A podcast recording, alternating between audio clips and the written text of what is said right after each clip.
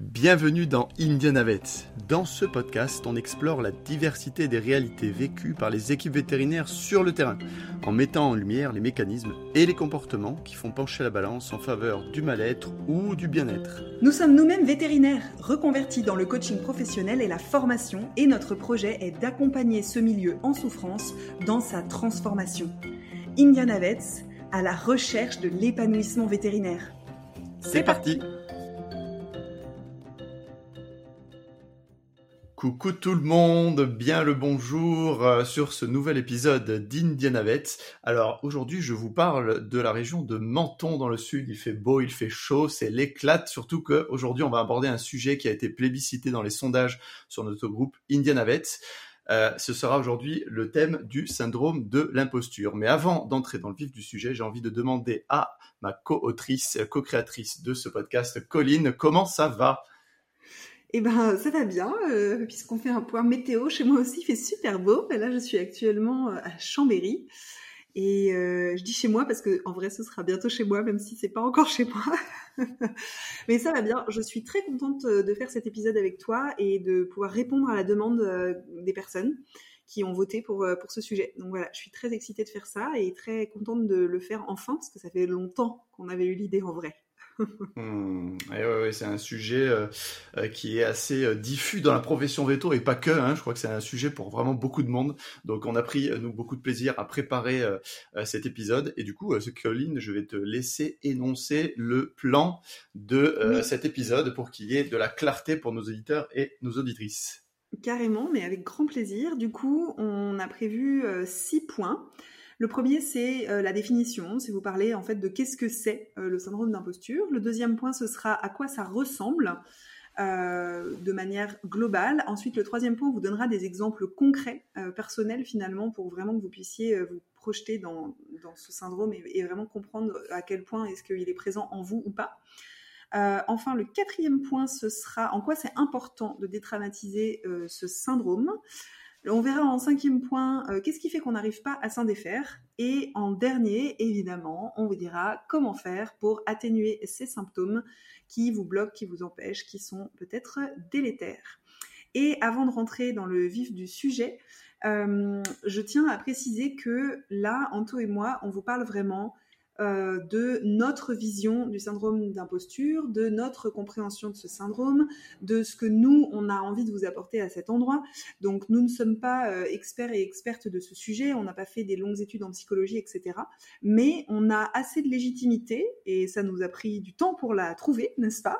Puisqu'on était bien dans le thème. n'est-ce pas? Pour vous parler de ça. On a assez de légitimité pour avoir envie de vous parler, pour vous donner notre point de vue, notre compréhension, vous en faire part, pour que vous puissiez ben, vous en saisir et voir ce que vous avez envie d'en faire. Et sur ce, euh, Anto, je te laisse euh, passer à la partie de donc, c'est quoi le syndrome d'imposture? Alors, euh, merci Colline pour l'éclaircissement. Alors, pour la définition, moi je vous propose déjà de dézoomer un petit peu et de se poser la question, donc, très largement, le syndrome de l'imposteur, on est dans quel domaine de compétences, on est dans quel champ d'expertise, parce qu'on utilise le mot syndrome. Syndrome, ça fait quand même référence à à une discipline médicale. Et en fait, la réalité, c'est que le syndrome de l'imposteur, ce n'est pas un diagnostic euh, psychiatrique. Hein. Euh, on va plus être dans un mécanisme psychique. Et grosso modo, très largement, souvent, on va avoir une, enfin, dans sa définition, une remise en question constante de sa propre valeur quand on est dans le syndrome de l'imposteur. Et je vais donner, euh, un peu comme de l'épidémio, quelques petites, quelques petits paramètres. Contrairement à ce qu'on pensait avant, euh, on s'est rendu compte euh, que ce syndrome de l'imposteur touchait aussi bien les hommes que les femmes. Par le passé, on était vraiment beaucoup, plus focalisé sur les femmes.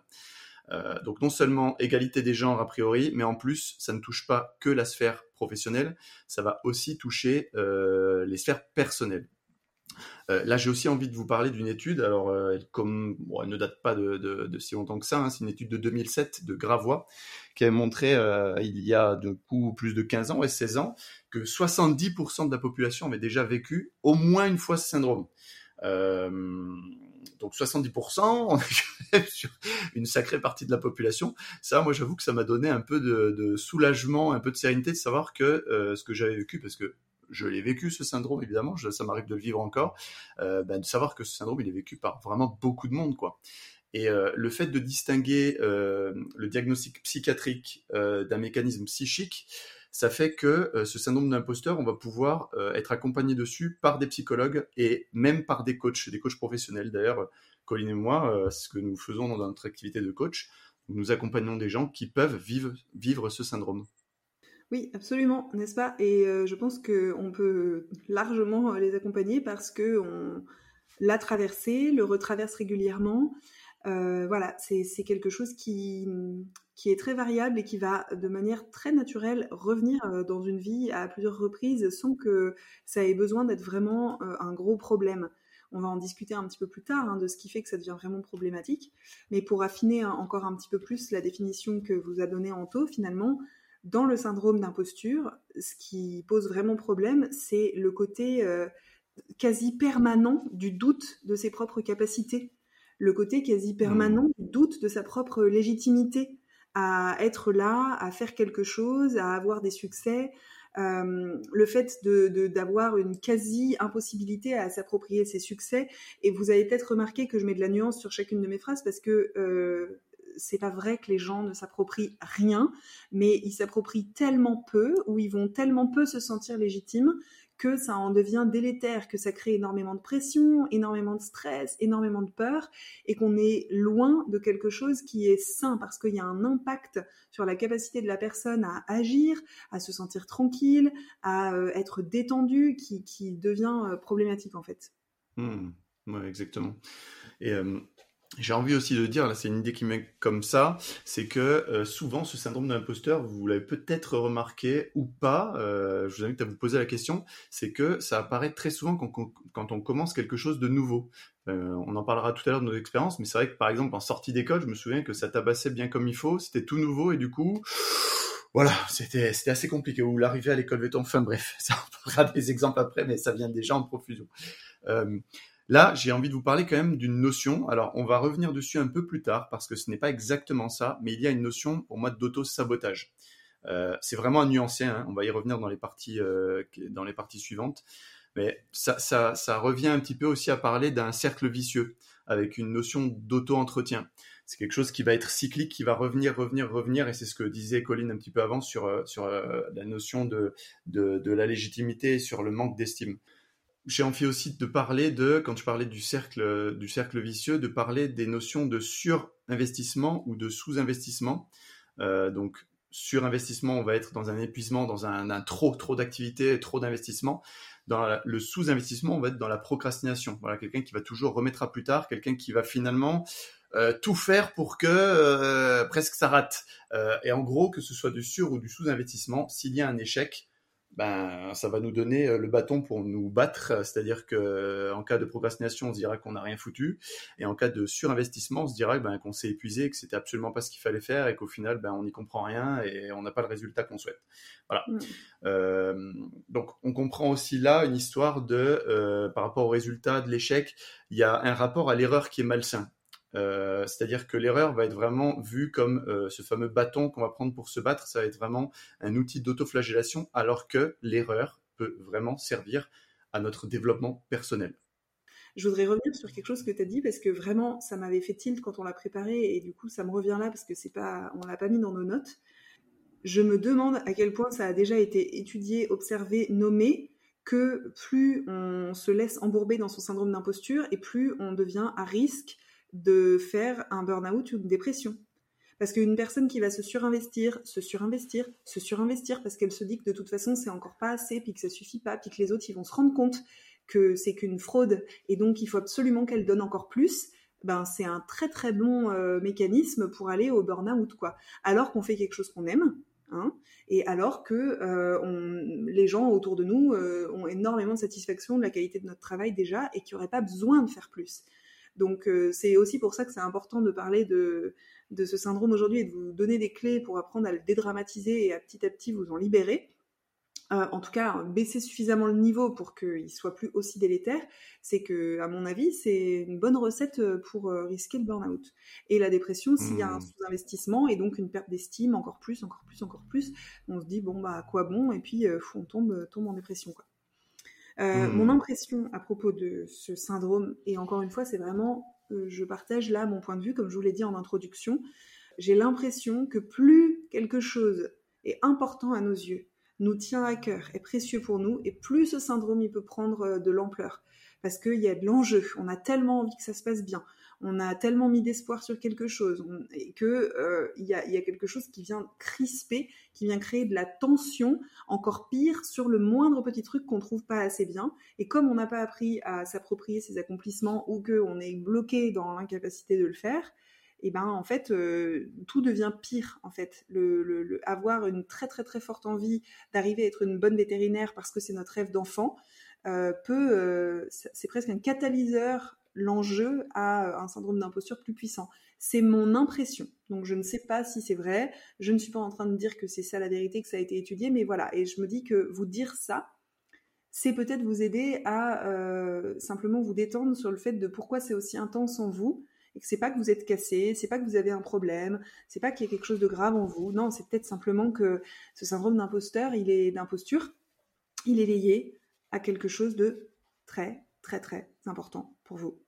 Et donc, euh, bah, ça ne vous aide pas à vous détendre quoi. Ouais, c'est génial, c'est génial, Colline, parce que quand, quand tu dis ça, je me dis qu'on s'adresse quand même à des vétérinaires et des ASV, et je crois que les métiers autour des animaux, c'est relativement des vocations en général, pas pour tout le monde, on est d'accord, mais dans leur majorité. du coup, quand tu dis plus ça nous tient à cœur, plus ça peut nous rendre malade, plus ça peut être puissant, ce syndrome, je me dis qu'il y a quand même une explication euh, dans l'intensité de ce syndrome et la fréquence dans la population vétérinaire et chez les ASV. Du coup, il doit quand même y avoir un lien. Hein. Euh, d'ailleurs, tu parlais des études. Il me semble avoir lu, enfin, dans, mes lectures des, semaines passées, euh, justement une étude qui faisait référence. Donc ça, c'est effectivement un point à, creuser. Je ne l'ai pas noté pour aujourd'hui, mais il me semble que ça a été démontré, ce fameux lien entre burn-out et, et syndrome de l'imposteur. À confirmer. Du coup, je te propose qu'on regarde ensemble euh, des exemples on n'est pas encore sur l'exemple concret de, dans nos vies, mais des exemples de comportements ou de fonctionnement qui, euh, si vous vous reconnaissez dans euh, plusieurs d'entre eux, signent peut-être le fait qu'effectivement, euh, dans une part de votre vie, vous vivez du syndrome d'imposture. Oui, alors déjà, Colline, comme ça, le premier, le premier truc qui me vient, c'est la banalisation des accomplissements. Hein. vraiment, on rend nos accomplissements vraiment tout à fait banals. Euh, c'est la fameuse phrase, euh, une fois qu'on a réussi un truc, non mais de toute façon, tout le monde sait le faire. Qui n'a pas déjà dit ça? Je me souviens me l'être dit tellement de fois. Euh, voilà, tout, tout ce qu'on fait finalement, tout le monde peut le faire. Donc euh, bon, euh, il n'y a rien de glorieux là-dedans, il n'y a rien de valorisant là-dedans. Bon, voilà, typiquement ça c'est quelque chose qui arrive assez souvent. Globalement, on n'arrive pas à s'accorder le résultat lorsqu'il est positif. par contre, lorsqu'il est négatif, lorsque je vais rater quelque chose dans ma pratique, lorsque je vais mal faire, enfin que je considère avoir mal fait quelque chose, par contre, ça, je vais réussir à me l'approprier très facilement. Donc, les, j'ai eu de la, ouais, non, il n'y a pas de problème. Euh, le, tu sais, le, fameux, j'ai eu de la chance. Euh, non, mais c'est une histoire de contexte là. C'est le timing qui a fait que j'ai réussi. Hein. Faut pas, voilà, euh, rien de plus. Hein. Euh, voilà. Si, si ça, ça vous parle, voilà, on est, on est dans le syndrome de l'imposteur. Je pense que ça, ça vous fera sourire au moins. Enfin, j'espère en tout cas parce que moi, j'en ai quand même un sourire aux lèvres, même si de temps en temps je le vis encore parce que je trouve que c'est tellement vrai. enfin bref. En gros, tout ce qui contribue à dire la réussite, ce n'est pas de notre fait. On va toujours trouver un acteur, matériel, immatériel, personnel, qui expliquera que euh, on n'y est pour rien et que ça vient d'autre chose. Bref, le risque là-dedans, c'est de généraliser l'erreur à notre propre identité, c'est-à-dire que finalement, ça vient de nous donc, euh, on, va revenir plusieurs fois sur cette notion-là. Colline en a déjà parlé de l'histoire de l'estime de soi qui va être touchée au bout d'un moment et on va toucher à notre identité. Et aussi, il y a cette sensation, finalement, à force de, de tremper dans ce syndrome de l'imposteur, de ne savoir rien faire. Voilà, rien faire. Bon, ça paraît fou, mais c'est des choses que j'ai déjà eues en tête moi aussi. Enfin bref, voilà, je te passe euh, le relais euh, pour la suite, Colline. Ouais, dans ce qui peut aussi arriver euh, dans le syndrome d'imposture, en tout cas, ce qui est un des comportements, je vais y arriver, qui rentre dans le, dans le syndrome d'imposture, c'est de vivre avec la peur d'être démasqué. La peur que les autres se hmm. rendent compte qu'on n'est qu'une imposture et que enfin le voile soit levé sur soi et que les gens disent ah mon dieu mais tu nous as menti pendant tout ce temps et qu'en fait ça c'est quelque chose qui peut être présent de manière assez en sourdine et pas si facile que ça à identifier, mais il y a quand même une espèce Hmm. de peur présente que les autres réalisent que, ben, en fait, c'est nous qui avions raison depuis le début, c'est-à-dire qu'on vaut rien et que les autres enfin s'en rendent compte, ce qui en général est euh, totalement l'inverse. hein. C'est que les autres se rendent bien bien compte de notre valeur, en sont bien bien contents euh, la majorité du temps, hein, parce que c'est pas ça dans tous les contextes euh, professionnels, mais que les autres, les autres, ils voient vraiment ce, dont on est capable et, euh, et c'est Mm. nous qui sommes dans le faux, mais on a peur que ce soit notre fantasme qui se réalise, quoi. Euh, L'autre chose qui va aussi être assez fréquemment présent pour des personnes qui souffrent de ce syndrome, c'est euh, des croyances qui sont euh, perfectionnistes et absolutistes, du type je dois et je dois savoir tout faire, je dois tout le temps tout réussir. Un ou une bonne veto maîtrise toutes les connaissances. Euh, vous voyez, il y a quelque chose d'absolu. C'est-à-dire que le moindre petit truc qui est pas là, tout de suite, c'est une catastrophe. Et il y a euh, une différence entre je suis pragmatiquement consciente ou conscient que, évidemment, je peux pas tout savoir, mais il y a une part de moi qui réellement le vit extrêmement mal. Et là, il y a du syndrome d'imposture pour moi. Ouais, C'est-à-dire que ouais. oui, bien sûr que je peux pas tout maîtriser, mais n'empêche que quand je ne maîtrise pas, c'est un drame. C'est une catastrophe. Mm. Je me flagelle, je me sens super nulle. J'ai l'impression que je vaux rien. Je me dis à quoi bon? Je me dis, ben franchement, autant que je change de voix. Le nombre de fois que je l'entends ça, j'ai pensé à changer de voix ouais, parce que décidément j'y arrive pas. Bah en fait t'es débutante ou en fait là t'es pas dans mon contexte ou en fait euh, il y a d'autres choses qui expliquent que ça ça va pas en ce moment que juste t'es pas à ta place en fait et c'est pas la peine de autant dramatiser quoi. Mais c'est pas facile à Hmm. faire. hein. Quand je dis c'est pas la peine, ça veut pas dire il suffit de. hein. Ça veut juste dire je, je vous montre euh, des choses qui peuvent se produire chez des personnes qui souffrent de ce syndrome. Et il peut y avoir aussi une tendance à préférer échanger avec des personnes plus jeunes que soi, des personnes qui sont juniors par rapport à soi en termes d'expérience plutôt qu'avec des pairs euh, ou des personnes plus expérimentées avec qui il y a une espèce d'impression que le risque d'être démasqué est plus élevé Hmm. que la comparaison va être vraiment euh, en notre défaveur, etc. Donc euh, voilà, il y a, il y a ça qui peut aussi s'observer. Je voudrais revenir quand même sur le vrai problème du syndrome d'imposture, en fait. Et ça, il n'y a pas de réponse euh, globale, euh, générale pour tout le monde. Euh, on peut se poser en fait la question de vivre ce syndrome. Qu'est-ce que ça a comme conséquence dans votre vie qui vous conviennent pas? Parce que on verra plus tard, s'il est là, c'est parce qu'il a une bonne raison et qu'il y a des utilités. Mais en fait, le vrai problème, c'est qu'est-ce que ça vous empêche de vivre dans votre vie d'avoir ce syndrome? Et ça va être là que ça va être intéressant d'aller regarder, d'aller chercher pour mettre votre attention euh, au bon endroit euh, quand vous allez chercher des solutions et quand vous allez chercher à petit à petit apaiser les, sym- les- les symptômes en fait. Voilà. Hmm. Ouais. Et du coup, euh, là, Colline, on va en arriver à une partie que tu as, tu as énoncée tout à l'heure, une partie sympa, c'est les exemples concrets dans lesquels on se reconnaît en général hein, euh, quand on a ce syndrome de l'imposteur. Donc, je te laisse commencer, peut-être. Ouais, alors pour trouver des exemples pour, euh, pour ce syndrome, je me suis rendu compte en réfléchissant que vu que ça fait 5 ans bientôt que j'ai arrêté le métier de vétérinaire, j'en avais plus des exemples vraiment vivants de, de moi en tant que veto.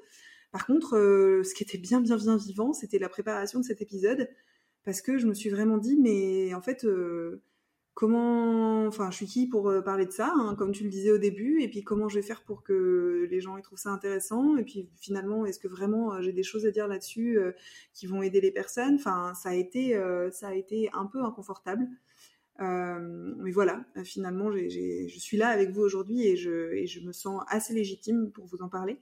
Mais je me rends bien compte que j'ai quand même des petites choses dans ma tête qui tournent du style euh, on n'est pas psychologue, quelqu'un l'aurait mieux expliqué que nous, euh, euh, c'est peut-être pas assez précis, enfin voilà. Mais voilà un exemple bien concret et d'actualité. je te laisse parler des tiens, Anto. C'est génial ce partage en tout cas. On est en plein dedans. Euh, bah moi j'ai des exemples concrets dans la, dans la sphère veto, d'autant plus que je viens de reprendre une activité de praticien à mi-temps, n'est-ce pas? Donc je vais pouvoir me reconfronter à tout ça. Mais moi c'est l'exemple de tout con, hein, les chirurgies. Hein, euh, euh, l'exemple de euh, voilà, la chirurgie tu l'as fait nickel et ta, ta suture ne te convient pas. Alors c'est de se dire mais en fait j'ai raté ma suture ce matin et en fait, mais en fait mes sutures elles sont nulles. Là on généralise. Et en fait, mais euh, en fait, elles sont nulles à chaque fois. Mais en fait, je suis pas un bon veto. Là, on est en plein dedans. On est sur un exemple. Trouve assez concret dans, un débutant euh, vétérinaire. Euh, je vois aussi le rapport avec les clients, la communication. Euh, ça s'est mal passé avec un client et ça fait deux ou trois fois aujourd'hui. Mais en fait, avec mes collègues aussi, je galère. Mais en fait, ça va pas. Et je, enfin, et sers à rien parce qu'au final, ça se passe pas bien avec les clients. Du coup, j'arrive pas à avoir un diagnostic. Ouais, là, franchement, je sers à rien. Voilà, là, on est vraiment sur l'exemple le, sympa et bien dévalorisant aussi. Et il y a un truc, moi, qui me parle beaucoup et que je vais vous partager en mode euh, hashtag vulnérabilité encore une fois. C'est le concours, hein, tout simplement. Je parlais tout à l'heure de l'entrée à l'école veto. Ben, en fait, euh, j'ai eu mon concours et moi, vraiment, je me le suis dit pendant longtemps. Hein, maintenant, je ne le pense plus, mais ça m'a rongé. Et quand je dis rongé, ça a été horrible à vivre. Ça a été euh, une tristesse immense que j'avais en moi et que mes amis les plus proches connaissaient. Mais bah ouais, c'était assez dur. je m'y attendais pas, mais le fait d'en reparler là comme ça au micro, ça me, ça me renvoie à ce que je vivais à ce moment-là. Je me disais, mais j'ai eu mon concours parce que j'ai eu de la chance de tomber sur les bons sujets. Parce que moi, ben, je suis tombé sur un sujet de bio que j'adorais à l'oral, au concours, et en fait, ben, je me suis dit que c'était juste de la chance, quoi. Euh, j'ai eu euh, une illumination, évidemment, sur le moment quand c'est arrivé. Je me suis dit, j'ai de la chance, j'ai de la chance. Mais en fait, du coup, c'est pas lié à mon travail, c'est juste j'ai eu de la chance de tomber sur ce sujet. Donc, je mérite pas du tout d'être là parce que c'était le plus gros coef. Euh, finalement, c'est vraiment de la chance, quoi. Hmm. Voilà, là je rigole nerveusement, c'était un super exemple.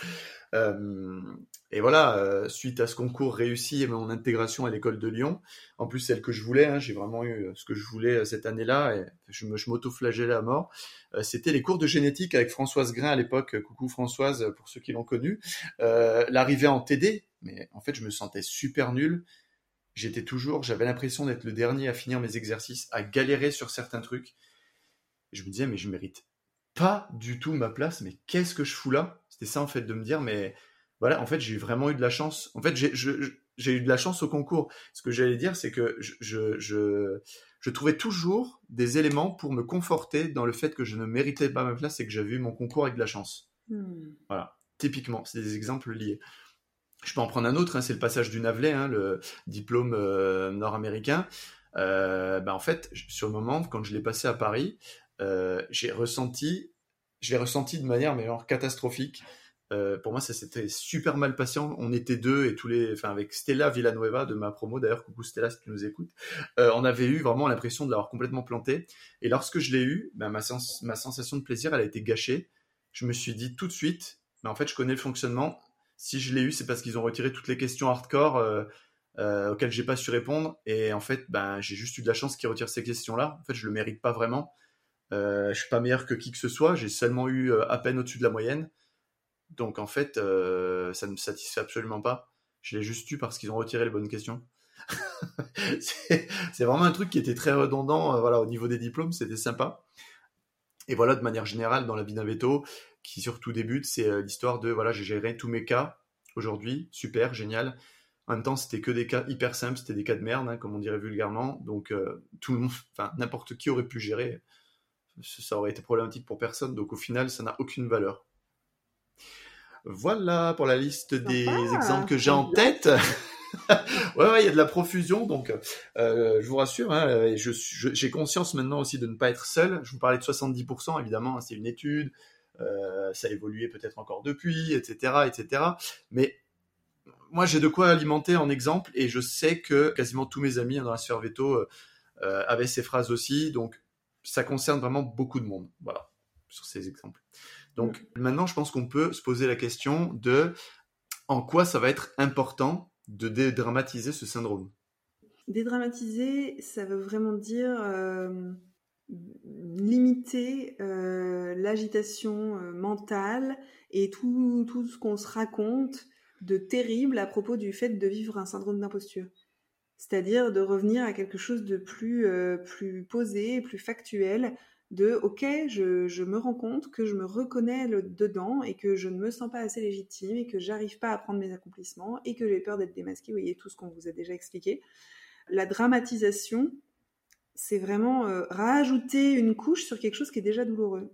Donc déjà, c'est important d'arriver petit à petit à votre rythme à dédramatiser parce que ça va vous aider en fait à faire baisser la partie désagréable de l'état émotionnel autour du fait de vivre ce syndrome. c'est votre réalité en fait. C'est ça qui se passe pour vous en ce moment à l'instant T et, euh, c'est réussir à, à capter que c'est pas forcément quelque chose d'extrêmement grave, même si c'est très désagréable.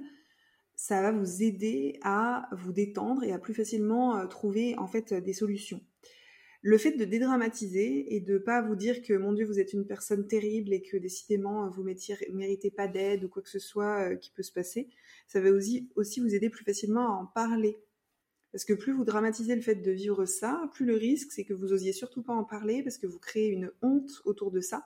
Alors qu'en fait c'est très très très fréquent et que parler des choses, euh, selon moi, c'est euh, avec les bonnes personnes évidemment, qui sont celles de votre choix euh, ça va vous aider à euh, ben, vous détendre et à plus facilement vous mettre en action, plus facilement trouver des solutions, plus facilement comprendre ce qui se joue pour vous là-dedans. Donc voilà, la, dédramatisation, elle est au service de faire baisser la partie intense dans votre état émotionnel lié à ce syndrome pour revenir à quelque chose de juste désagréable au lieu de limite intolérable en fait. Euh, merci Colline pour tout ce que tu viens de dire. C'était en plus dit avec beaucoup de douceur, donc Super. Maintenant, je pense qu'on peut aussi se poser la question de euh, pourquoi on n'arrive pas à s'en défaire de ce syndrome? On le disait au début, il y a quand même euh, une, histoire de confiance et d'estime de soi. La confiance, c'est quelque chose qu'on met dans les compétences, dans les actes. Et ça, c'est des choses qui vont contribuer à alimenter l'estime de soi. L'estime de soi, c'est la valeur qu'on s'accorde. Vraiment, on est sur l'identité, on est sur le soi. Le syndrome d'imposture, lui, il va court-circuiter confiance et estime de soi. Et en fait, par le mécanisme d'auto-entretien et ce cercle vicieux, euh, on va avoir une sous-estimation de sa propre valeur euh, finalement en permanence parce que tout va être bon à prendre pour l'alimenter. Donc c'est cette histoire de cercle vicieux qui fait qu'on n'arrive pas à s'en sortir. Hein. De toute façon, c'est un peu dans, la définition, j'ai envie de te dire. Mmh, carrément. Et pour moi, il y a vraiment une autre chose qui fait qu'on n'arrive pas à sortir du syndrome d'imposture, c'est qu'il y a une vision binaire qui est que le syndrome d'imposture, c'est forcément pas bon. Et qu'il n'y a pas du tout l'équilibre dans cette vision du syndrome d'imposture qui est si on a commencé à le mettre en place, c'est que c'était utile quelque part. Hmm. Et que si on continue de le faire, c'est qu'il y a au moins une petite part de soi qui continue de voir à quel point c'est utile de fonctionner comme ça. Et et ça, c'est vrai pour tous nos fonctionnements. Et là, je parle en, en, absolu parce que c'est même vrai pour les personnes qui vivent des addictions extrêmement graves et c'est même vrai euh, pour les personnes qui vont jusqu'à se suicider. Il y a une intention positive pour soi, même dans les comportements les plus dramatiques. Il y a mmh. l'intention d'un suicide, c'est la tranquillité. Hein. Une personne, elle veut plus avoir de problème, elle veut plus souffrir, elle veut, elle veut être tranquille, elle veut être libre, etc. Et ben, le syndrome d'imposture sur une notion euh, un peu moins dramatique, il y a nécessairement une utilité à fonctionner comme ça. Et du coup, ne pas voir cette utilité et voir que le syndrome d'imposture n'est que un problème, ça crée une tension interne pour la part de soi qui voit très très bien à quel point c'est utile. Et en fait, c'est juste comme vouloir avancer quelque part en voiture, se dire moi j'en ai marre d'être dans l'imposture, je veux avancer vers la légitimité, et ne, refuser de regarder que le frein à main est levé et qu'on voudrait juste le, virer. En fait, le frein à main, c'est le syndrome d'imposture, et on se dit, il nous fait chier le frein à main. il a rien à faire là, on veut pas qu'il existe. Ah ben, a priori, le frein à main, on est quand même bien contente de l'avoir par moment. Le frein à main ou le frein à la pédale de frein. Hein. Mais il y a un côté, pourquoi on n'arrive pas à se défaire de ce syndrome Parce qu'on croit qu'il n'est que mauvais et qu'on ne voit pas ce que ça nous apporte. On ne voit pas le bénéfice caché à vivre ce syndrome. On y est, le bénéfice caché. oui, le bénéfice caché, c'est une notion qui va être tellement importante en coaching. Euh, vraiment, c'est. Enfin, pas que en coaching, hein, dans la vie de manière générale, mais le bénéfice caché, en général, c'est une très très très bonne réponse à pourquoi j'arrive pas à changer tel truc.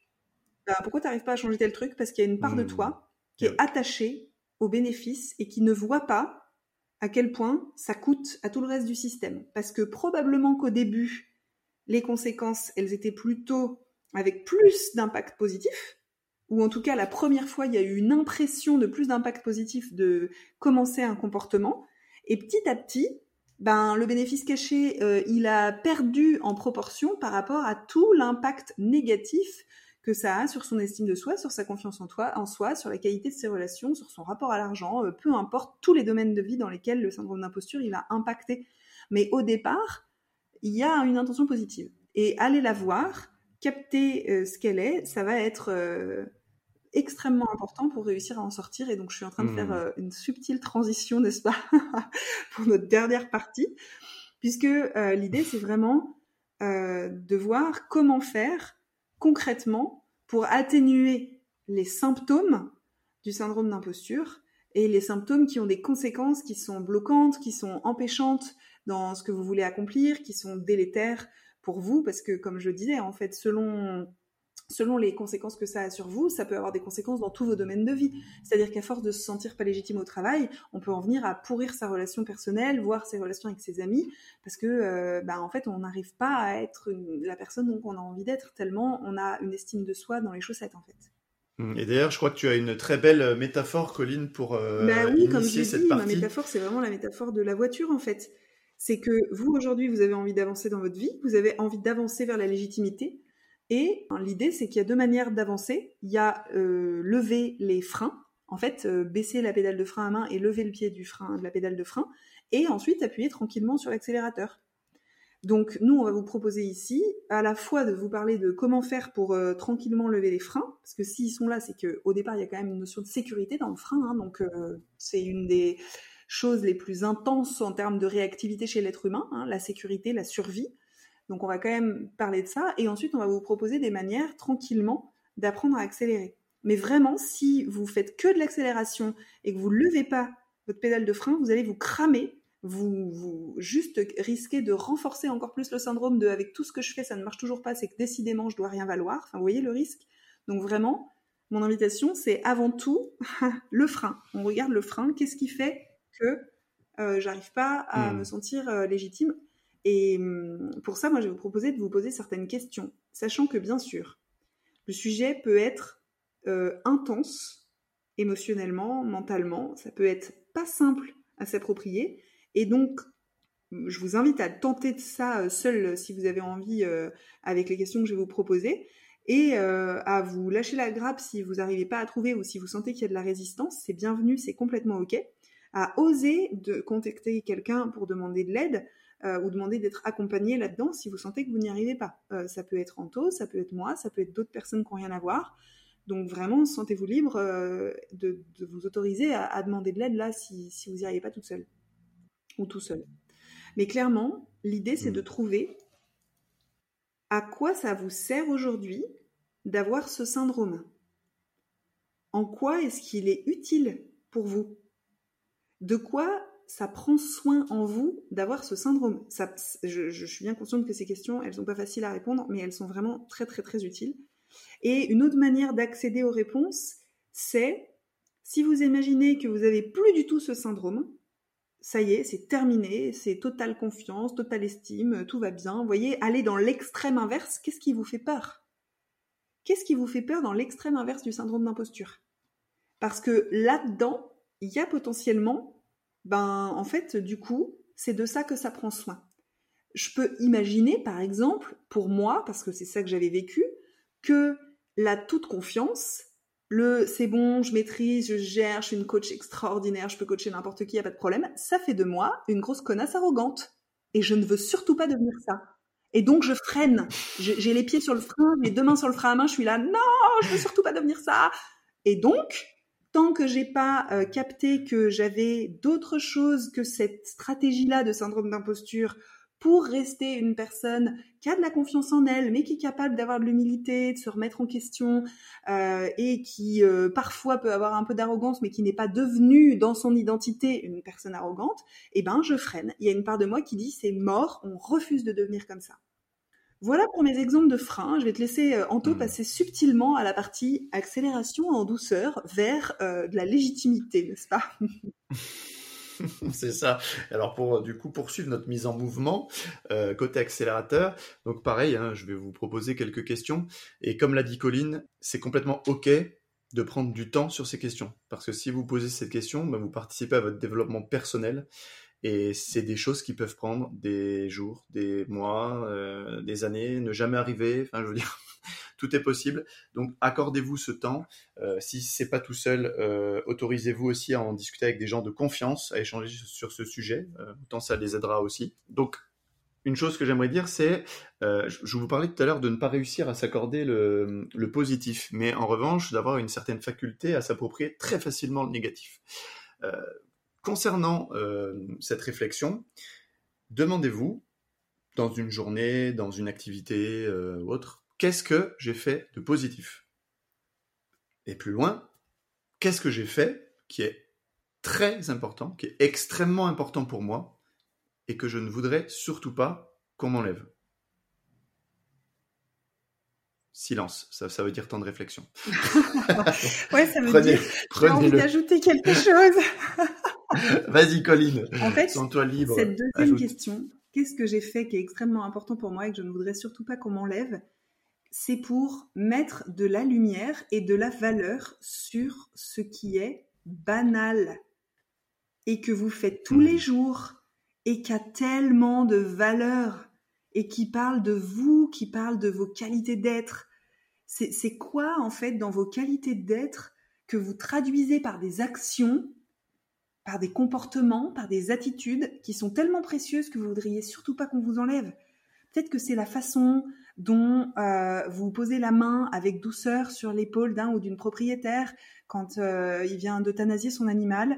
Peut-être que c'est le méga sourire que vous faites en arrivant le matin à votre équipe.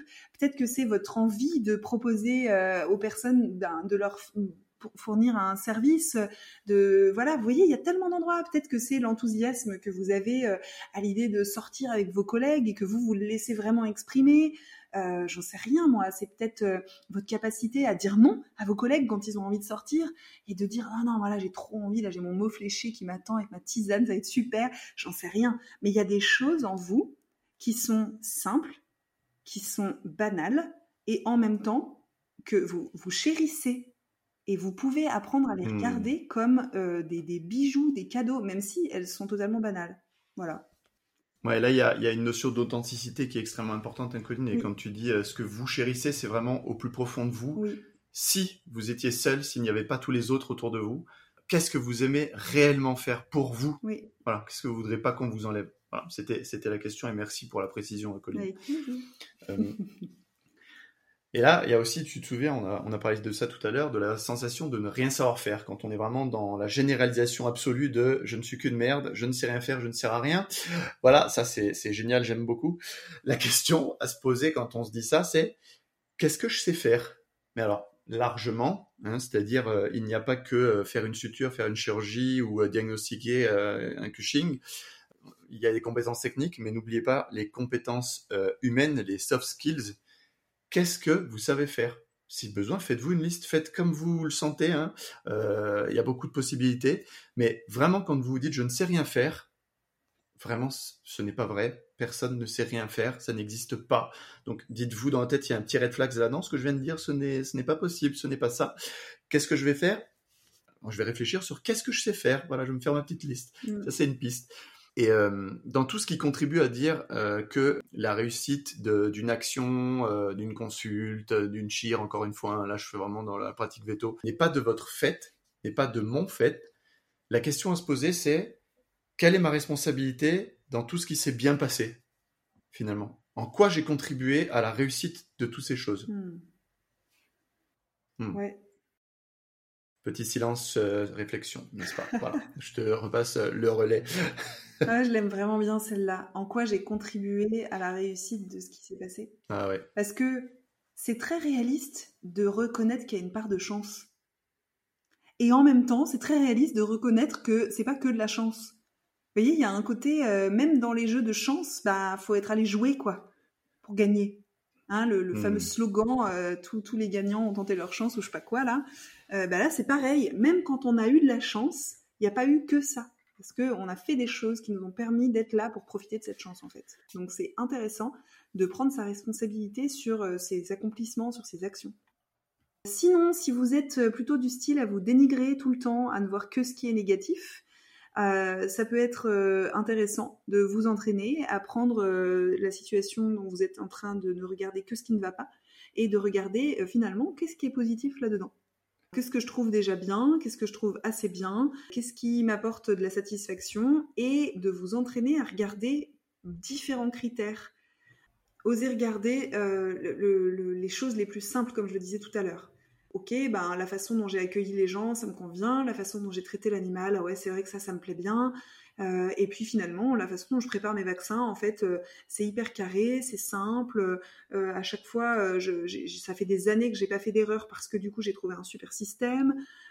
et ça peut aussi être, bah, c'est vrai que je suis allée demander de l'aide tout de suite, j'ai pas attendu une heure. Vous voyez, ce, genre de choses en fait. C'est qu'est-ce que qu'est-ce que j'ai fait dans cette situation qui s'est pas forcément bien passée, mais qui a quand même été positif à mes yeux.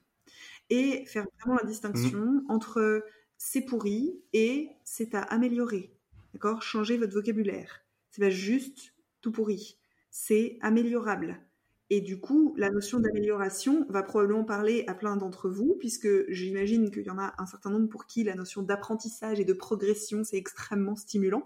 C'est des choses que, qui se retrouvent régulièrement dans le milieu vétérinaire, même si c'est pas euh, aussi important chez tout le monde, évidemment. Mais du coup, transformer quelque chose de c'est tout pourri en tiens comment je peux l'améliorer, ça peut vous refaire accéder à de la stimulation, à quelque chose de plus ludique, à quelque chose qui vous donne envie, plutôt qu'à un état euh, qui, qui, va plutôt dans quelque chose de dépressif, quoi, de euh, ça va pas, c'est désespoir, j'ai plus d'énergie. Oui, en plus, ça fait que on détourne le nez du passé, de ça c'était tout pourri, j'ai mal fait, à comment je vais le faire plus tard. Et ça, c'est quand même vachement euh, plus positif et optimiste. Et euh, quand tu dis tout ça, c'est une, nuance qui n'en est pas une. Pour moi, c'est euh, énorme de faire la différence entre c'est tout pourri et comment je vais faire pour améliorer. Mais en tout cas, j'ai juste envie de partager sur ce que tu viens de dire, Colline, que euh, j'ai une méthode qui fonctionne pour le coup assez bien pour ma part. C'est je fonctionne par liste. Euh, et à la fin de certaines journées, j'avoue que je ne le fais pas toujours. Hein, là, il y a une petite question de discipline peut-être à travailler, mais je fais trois colonnes. Je fais une colonne à conserver, ce que j'ai bien fait, ce que je me dis waouh là-dessus ça franchement, bah, on peut toujours faire mieux, mais c'est vrai que je suis déjà très content de ça. Comment j'ai accueilli les gens, comment j'ai parlé euh, à des clients difficiles, comment j'ai mené tel cas, etc. Je mets donc une autre colonne, ce qui pourrait être amélioré. C'est-à-dire là, euh, bah, aujourd'hui, j'ai vraiment galéré, euh, j'en sais rien, moi, sur une pause de KT, sur, sur des petites races, là, j'ai galéré parce que j'ai pas su demander de l'aide à ce moment-là. donc ça, c'est une constatation qui mène à la troisième colonne, option pour mieux faire ben, option pour mieux faire sur l'exemple que je viens de citer, c'est ben, peut-être que je pourrais solliciter l'aide de mes collègues la prochaine fois, euh, comment je vais faire pour y penser, etc. Donc c'est les actions concrètes. Donc trois colonnes à conserver, ce qui pourrait être amélioré, et les options pour mieux faire. Euh, c'est clair que, comme beaucoup de choses dans le développement personnel, c'est quelque chose qui va prendre de l'énergie et du temps. Hein, évidemment, de faire ça, ça prend euh, euh, allez, 2-3 minutes, hein, mais, mais c'est du temps qu'il faut s'accorder. Et parfois, ça peut aussi demander de l'argent, comme tu l'as dit tout à l'heure, hein, euh, pour se faire accompagner quand finalement on n'y arrive pas seul. Euh, et déjà, estimer qu'on n'arrive pas à faire les choses seul, c'est déjà un grand pas. Demander de l'aide, c'est un très grand pas. et c'est un énorme investissement sur soi. Voilà, c'était la petite parenthèse, Colline, que je voulais faire là-dessus. Oui. Ok, pour continuer dans les astuces sur comment faire pour petit à petit aller vers la légitimité, changez votre vocabulaire. Euh, c'est-à-dire que au lieu de je suis nul, transformer en qu'est-ce que j'ai fait? Donc j'ai fait une erreur. Euh, j'ai euh, fait un oubli. j'ai fait, voilà, aller sur quel, plutôt votre action, votre comportement que sur votre identité. Parce que c'est pas du tout pareil de dire je suis et de se mettre une grosse étiquette bien vilaine, ce qu'on déteste que les autres nous fassent, hein, cela dit en passant, et euh, j'ai fait, je suis euh, une bonne vétérinaire, un bon vétérinaire, une bonne ASV, un bon ASV, et parfois je fais des erreurs parce que je suis un être humain. Ah, bah là on se détend. eh ouais. fameuse histoire de la question de l'erreur qui est une très grande question. Hein. Euh, ce qu'on peut vous encourager à faire? Clairement, Colline le dit beaucoup aussi, c'est faire preuve de douceur envers vous-même en fait, hein, tout simplement, et d'objectivité chose qui n'est pas évidente. C'est pour ça que des fois, voilà, vous confiez à des personnes de confiance, ça peut aussi euh, lever euh, la tête du guidon parce que quand on est dans son propre euh, son, propre truc et aller tourner en long, en large, en travers dans les cercles vicieux, des fois on n'arrive pas à être objectif. Donc, quand on commence, moi j'ai une question à vous proposer, vous poser, c'est puis-je être le ou la meilleure alors que je débute en tant que vétérinaire? Vraie question que j'aurais dû me poser aussi au début, avec la pression que je me mettais. quand, par exemple, je n'ai, euh, c'est un autre exemple, hein, quand je n'ai pas beaucoup d'expérience sur tel ou tel acte, est-ce que je suis censé être le meilleur quand je vais faire euh, un SDTE alors que j'en ai jamais fait? Ben non. Ouais, et moi j'ai même envie de rebondir là et de, de poser la question, c'est quoi un ou une bonne vétérinaire débutante? C'est quoi? Qu'est-ce qui permet de dire, tiens, je suis une super bonne vétérinaire débutante parce que nécessairement, ce sera différent d'une personne expérimentée, mais mine de rien, il y a tellement de choses super déjà chez les personnes qui débutent que se poser ce critère-là, pas de juste une bonne vétérinaire, non, une bonne vétérinaire qui a zéro mois d'expérience, c'est quoi? Bah, tu vois, quand je me la suis posée, celle-là, je me suis dit, mais en fait, euh, toute cette pression, elle ne vient que de moi. mais ça, ça me regarde. Hein. Ça ne va peut-être pas être la réponse de tout le monde, mais en tout cas, cette, question, quand je me la suis posée comme ça, c'est la mmh. réponse qui est venue mais en fait euh, ben, le meilleur euh, le meilleur veto le meilleur jeune veto je suis je suis jeune je viens de commencer donc effectivement ça ne vient que de moi c'est moi qui me mmh. mets à ces objectifs euh, presque inatteignables c'est moi qui me mets toute cette pression comment je vais la gérer? Autre chose. Hein. En tout cas, ces questions, elles ont été aussi abordées dans l'épisode d'Alexandre Feuillin, l'épisode 15, qui parlait de la comparaison et de l'exigence, de la pression qu'on pouvait se mettre euh, et sur le fait notamment que ça pouvait prendre des, années, hein, alors c'est pas le cas de tout le monde évidemment, mais euh, ça peut prendre des années pour être à l'aise euh, dans sa pratique. Donc je vous encourage à, à, y aller si vous ne l'avez pas écouté. Autre chose, un autre outil, ça peut être donc, on l'a dit assez souvent, c'est de faire appel à des proches, des amis, de la famille, des collègues, des gens en qui on a confiance. Et là, on va injecter un, une notion qu'on a déjà abordée aussi, c'est pour échanger des feedbacks. Voilà. Feedback, donc, il y a cette notion de bienveillance, de non-jugement, d'où la confiance. Hein. Des fois, on peut avoir des amis euh, qui ont fait confiance, mais on sait que peut-être que sur tel ou tel sujet, euh, l'objectivité va être un peu compliquée. Et c'est ok, ça en fait pas des moins bons amis ou quoi, mais je vous le partage parce que ça m'est déjà arrivé de réfléchir comme ça. Les feedbacks, pareil, hein, on l'a déjà traité sur un épisode, donc on vous encourage à y retourner euh, pour, pour voir comment on l'aborde. Et dans la pratique, avec Colline, nous allons sûrement y consacrer un, épisode à venir hein, sur comment concrètement euh, construire nos feedbacks. Les feedbacks, les retours, c'est un, terme qu'on utilise peut-être plus. Si ça ne vous semble pas confortable de, de, le faire, de les partager, de les recevoir, on peut aussi vous encourager à utiliser la fameuse règle des 3 P, donc protection, permission, puissance. Là aussi, c'est un épisode qu'on a déjà traité. Euh, et la question que vous pouvez vous poser là, avant de demander un feedback ou d'échanger sur une situation, euh, pour vous assurer que vous, n'allez pas être blessé, que ça va être fait dans de bonnes conditions pour vous. Cette question, c'est quelle protection vous allez mettre en place pour vous autoriser à le faire? Voilà. Là encore, petit silence euh, pour la réflexion, n'est-ce pas? Bon, et après ce dernier euh, silence réflexif, nous allons terminer cet épisode, n'est-ce pas, puisqu'il est temps. donc vous avez des clés, vous avez des clés pour lever les freins qui vous empêchent de vous libérer de ce syndrome. Vous avez des clés pour euh, tranquillement avancer, faire la légitimité. Vous avez des clés de compréhension. En tout cas, on l'espère. Toutes vos questions, évidemment, sont les bienvenues si vous en avez, euh, que ce soit de les mettre en commentaire, en publication dans le groupe Indianavets, ou que ce soit directement en message privé euh, sur Messenger Indianavets ou directement à Anthony ou à moi. Et surtout, dites-vous que si malgré toutes ces astuces ou malgré tout ce que vous avez déjà essayé, euh, vous avez l'impression que vous n'arrivez pas à vous en sortir ou si vous sentez que ce syndrome il augmente avec le temps et qu'il prend de plus en plus de place ou qu'il impacte déjà tellement votre vie, l'accompagnement, en fait j'ai envie de dire c'est légitime. C'est un problème assez grave, mmh assez pénible, qui impacte assez votre vie pour que ce soit tout à fait légitime d'avoir besoin de vous faire accompagner sur ça. Hein, les euh, oui mais j'ai tout pour être heureux ou heureuse, oui mais il y a tellement de choses qui vont bien, oui mais il y a tellement pire que moi, ben oui, ça ce sera toujours vrai et en même temps votre douleur et vos problèmes ils sont légitimes. Donc si vous sentez que voilà, euh, il y a des choses qui commencent à prendre vraiment trop de place pour vous et trop d'impact négatif, osez l'accompagnement. Euh, c'est exactement notre métier à Anthony et à moi, que ce soit en équipe ou que ce soit en individuel. Donc encore une fois, vous pouvez nous contacter. Mais il y a aussi plein d'autres personnes tout à fait compétentes sur le marché euh, de l'accompagnement. Donc autorisez-vous à, faire cette demande-là euh, si, vous en avez, si, vous, si vous en avez besoin. et puis voilà, je crois que là, ma langue vient de me donner un signal de fatigue et qu'il est temps de vous laisser et de vous souhaiter une très belle fin de journée, quel que soit le moment où vous nous écoutez et puis de vous dire à très bientôt dans un prochain épisode. merci pour cette conclusion, Colline. À très bientôt tout le monde pour le prochain épisode. Ciao, ciao. Bye bye. Eh, tu as aimé ce podcast et tu as envie de gagner en confiance, en plaisir et en sérénité? Tu sens que tu as vraiment envie de t'épanouir au travail et tu ne sais pas comment t'y prendre? Tu peux nous contacter via Messenger ou LinkedIn en cherchant Anthony Bourg ou Colline Musel.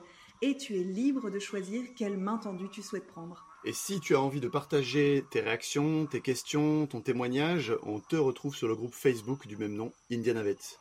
À À très bientôt.